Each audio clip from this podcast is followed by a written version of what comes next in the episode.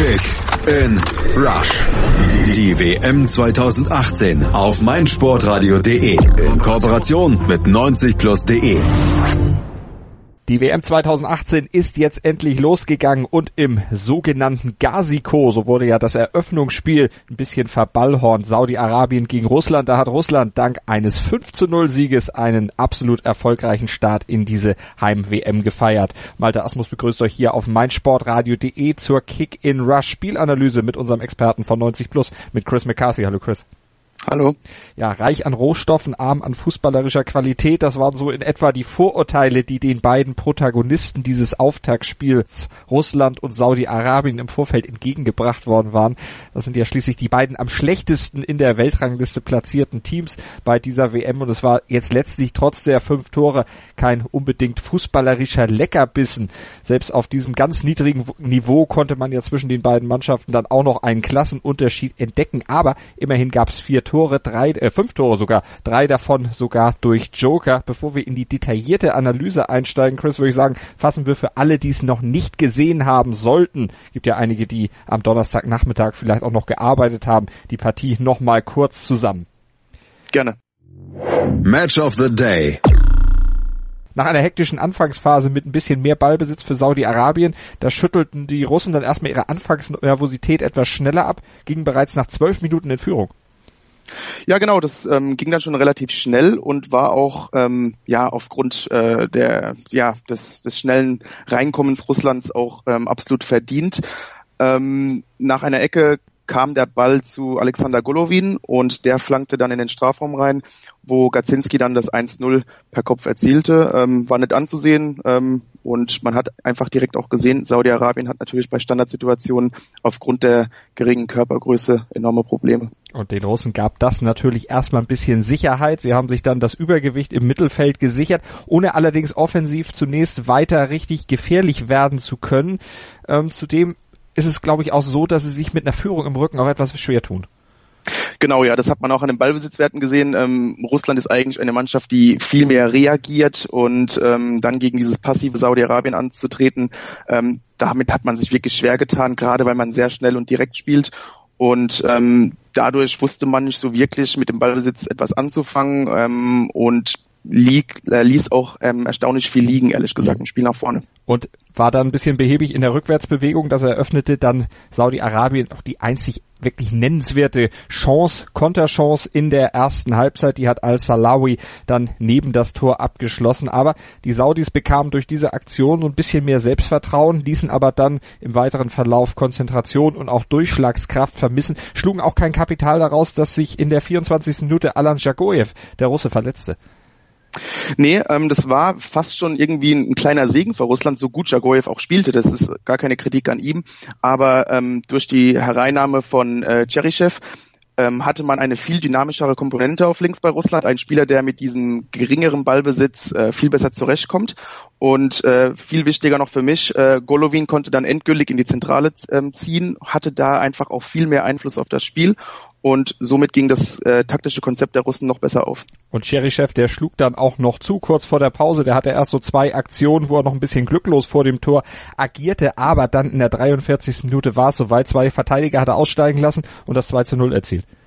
Ja, war sehr toll anzusehen. Ähm, gute Technik, ähm, hat auch enorm davon profitiert, dass die, dass die Saudis etwas überengagiert in die Zweikämpfe gehen, zu früh grätschen. Ähm, Cherichev scheint sich das gemerkt zu haben und äh, ließ sie, wie du gesagt hast, kalt aussteigen und schloss dann herrlich zum 2-0 ab, was auch zu diesem Moment absolut verdient war. Pausenführung 2-0, psychologisch wichtiger Zeitpunkt kurz vor der Pause. Was kann man da nicht alles an Floskeln dann noch rauspacken? Auf jeden Fall hat es dazu geführt, dass natürlich das Spiel im Grunde vorentschieden war und mit dieser Führung im Rücken, dann hat sich Russland in der zweiten Halbzeit dann zunächst auch ein bisschen mehr zurückgezogen, Saudi-Arabien wieder mehr die Initiative überlassen, selber auf Konterchancen Chancen gelauert.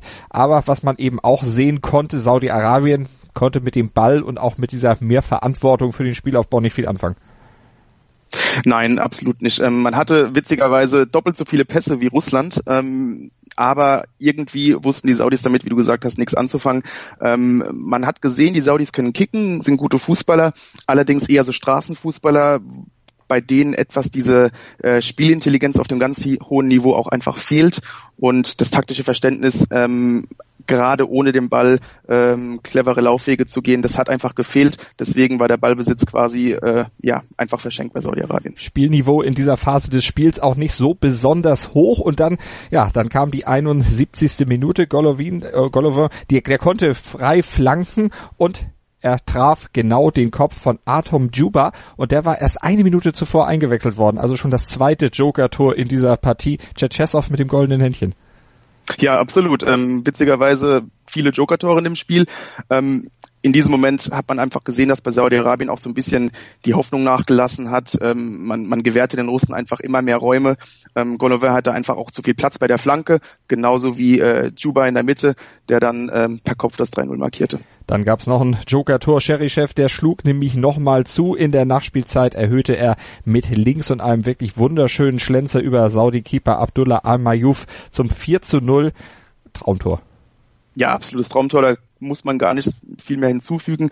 Ähm, herrliche Ballannahme und dann einfach ähm, mustergültig mit dem Außenriss äh, abgeschlossen. Ein sehenswerter Treffer für, für ein Eröffnungsspiel. Das haben wir ja in den vergangenen Jahren mal, mal öfter erlebt, dass es da direkt einen Traumtor zum Auftakt gibt. Und das war es noch nicht, denn in der wirklich Schlussminute, da war es dann nochmal Golovin, der per Freistoß den 5 zu 0 Endstand dann herstellte. Auch ein tolles Tor und letztlich auch das i-Tüpfelchen auf seiner Leistung. Dazu kommen wir gleich nochmal. Jetzt steigen wir erst nochmal in die Analyse der Taktik Taktik und in, der, in die Analyse des Spiels ein. Hier bei uns bei Kick and Rush auf meinsportradio.de. Die Analyse. Ja, Chris, lass uns in die Analyse gehen, die wichtigsten Szenen, vielleicht auch erstmal auf die Aufstellung gucken. Also, die Saudi-Arabier im 4-1-4-1 auf den Platz geschickt worden, bei Russland 4-2-3-1. Was vor allen Dingen zu bemerken war, bei den Russen diesmal wieder die Viererkette, obwohl man ja eigentlich die Dreierkette gewohnt ist, spielte heute nur keine große Rolle. Nein, absolut nicht. Ich hatte das ursprünglich vor dem Spiel eigentlich als ein äh, Gesprächsthema markiert, ähm, gerade weil die Russen in der Innenverteidigung viele Verletzungen hatten. Ähm, Ignashevich wurde ja äh, deswegen ja quasi reanimiert für die für die Russen aufzu, aufzulaufen trotz seiner 39 Jahre. Reanimiert ähm, ist schön in dem Zusammenhang. ja, passt passt ganz gut. genau. Ähm, ja, deswegen war das für mich eigentlich eine kleine Schwachstelle der Russen. Ähm, ich denke mal, dass die, die Russen gerade deswegen wieder auf eine Viererkette umgestellt haben, da sie da kompakter ähm, agieren wollten, auch mit einem kompakteren Mittelfeld etwas die Abwehr entlasten wollten. Aber du hast es bereits angedeutet, gegen Saudi-Arabien war das, äh, wurde diese Verteidigung gar nicht mal auf die Probe gestellt, war prinzipiell eigentlich egal, wie Russland hinten aufläuft, denn gefordert wurden sie von den Saudis auf gar keinen Fall. und selbst in den Szenen, wo es dann eben mal hätte brenzlig werden können, wenn denn der Gegner die Situation besser ausspielt, brannte ja am Ende nichts an. Auch der Mann im Tor, Igor Akinfeev, heute überhaupt nicht gefordert gewesen. Ich hatte heute Morgen in der Vorschau gesagt, das ist einer, der ist immer mal für einen Bock gut. Heute hat er überhaupt nichts zu tun gekriegt. Wichtiger als Abwehr und wichtiger auch als Torwart war heute dann vor allen Dingen bei den Russen das Mittelfeld, oder Chris? Ja, das Mittelfeld war auf jeden Fall ausschlaggebend äh, für den Verlauf der Partie. Ähm, wenn man sich jetzt die Statistik anschauen würde, würde man denken, dass Russland eher Mittelfeldprobleme hatte, denn ähm, Saudi-Arabien hatte deutlich mehr Ballbesitz, ca. 60 Prozent und auch doppelt so viele Pässe gespielt, äh, über 450. Aber Russland wusste einfach mit diesem limitierten Ballbesitz viel besser umzugehen. Ähm, viel wichtiger noch, ähm, Golovin oder auch Jagoyev, ähm, beide sind sehr clever im direkten Umschaltspiel, können das Spiel sehr schnell machen, äh, mit wenig Ballkontakten, ähm, die, die Offensivspieler einsetzen und das war letztendlich ausschlaggebend. Da konnte Saudi-Arabien nicht mithalten. Ähm, da war man gedanklich nicht schnell genug. Und deswegen haben für mich äh, insbesondere Golovin und ähm, an, am Anfang noch Djagojew ähm, das Spiel für Russland entschieden. Du hattest ja eben gesagt, Djagojews Ausfall, der hat auch vielleicht den Russen so ein bisschen in die Karten gespielt. Wenn du das nochmal ausführen könntest, das wäre, glaube ich, ganz interessant. Ja, genau. Also ich hatte mir ursprünglich eigentlich äh, einen, einen anderen Wechsel ähm, bei den Russen erhofft. Ähm, also das, das, das hatten wir schon bei uns in unserem Player to Watch so ein bisschen behandelt. Ähm, wir hätten da gerne Miranchuk gesehen, äh, mhm. von dem wir uns etwas erhofft hatten bei der WM. Ähm, kam leider gar nicht zum Zug. Stattdessen äh, wurde Cherichev eingewechselt, eigentlich als Spieler komplett für die Außenposition. Ähm, Golovin konnte dadurch in die Zentrale rücken, hatte dadurch noch mehr Einfluss auf das Spielgeschehen, ähm, kam in der Zentrale einfach besser zur Geltung und Cherichev konnte als dynamischer Spieler, der mit wenig äh, Ballkontakt in Szene gesetzt werden kann über den Flügel, ähm, das, das Spiel der Russen einfach noch offensiver und äh, direkter gestalten. Das hat letztendlich den Russen sogar in die Karten gespielt, die Verletzung, wenngleich man natürlich betonen muss, dass Jagoyev vorher ein wirklich gutes Spiel machte und sein Ausfall für die Russen insgesamt natürlich sehr, sehr bitter ist und gerade gegen qualitativ bessere Gegner wirklich kaum zu kompensieren ist. Ja, das muss man natürlich dann auch nochmal rausheben, dass zwar ein 5 zu 0 ein toller Sieg ist und ja letztlich auch irgendwo zeigt, dass da Ambitionen vorhanden sind, aber eben auch alles in Relation gesetzt werden muss zum Gegner. Denn Saudi-Arabien, das ist jetzt, die stehen nicht zu Unrecht da, wo sie in der Weltrangliste stehen. Absolut richtig. Ähm, Russland ist natürlich auch ziemlich weit hinten in der Weltrangliste, aber du hast es eingangs schon gesagt, äh, das war ja fast schon ein, ein Klassenunterschied zwischen den beiden Mannschaften. Ähm, ich finde, die, die Leistung der Russen kann man ganz schwer bewerten, ähm, weil Saudi-Arabien wirklich eine sehr schwache Leistung zeigte und ähm, bleibt abzuwarten, wie, wie Russland gerade im Mittelfeld ähm, da gegen bessere Gegner mhm. zurechtkommt, insbesondere auch, weil man äh, im Ballbesitz da oftmals etwas zu verschwenderisch agierte.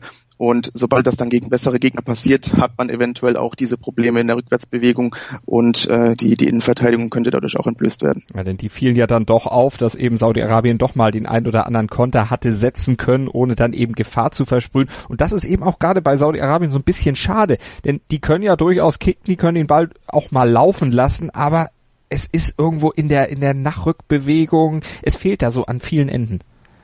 Genau, ja, es sind einfach ähm, technisch gute Fußballer, ähm, die wissen mit dem Ball umzugehen, aber ihnen fehlt einfach sehr viel äh, in Spielverständnis, äh, Spielintelligenz, taktisch, ähm, gerade, ich habe es eingangs gesagt, äh, die Bewegung ohne den Ball. Ähm, man schafft sich dadurch nicht wirklich diese, diese Anspielstationen durch die Schnittstelle. Das fehlt einfach komplett bei Saudi-Arabien und ist einfach etwas schade, weil ich denke, ähm, da ist durchaus rein vom fußballerischen Talent etwas mehr vorhanden, als man heute mhm. gesehen hat. Defensiv auch noch ein bisschen überengagiert, das fällt dann auch noch auf. Ja. Überfordert der Trainer Pizzi, der ja immerhin mit Chile die Copa America gewonnen hat, äh, vielleicht seine Mannschaft auch ein bisschen?